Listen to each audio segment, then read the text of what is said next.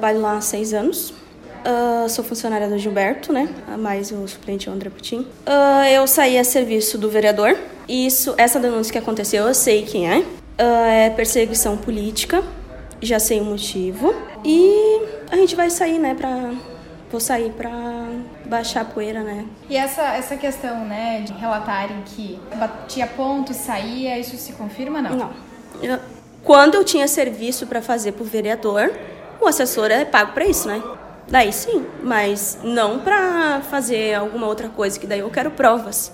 E como está sendo toda essa situação para ti? Eu acho que tudo que vai volta, tudo tem seu tempo. Por enquanto vai deixar baixar poeira. Gostaria de acrescentar alguma coisa? Perseguição política, eu acho.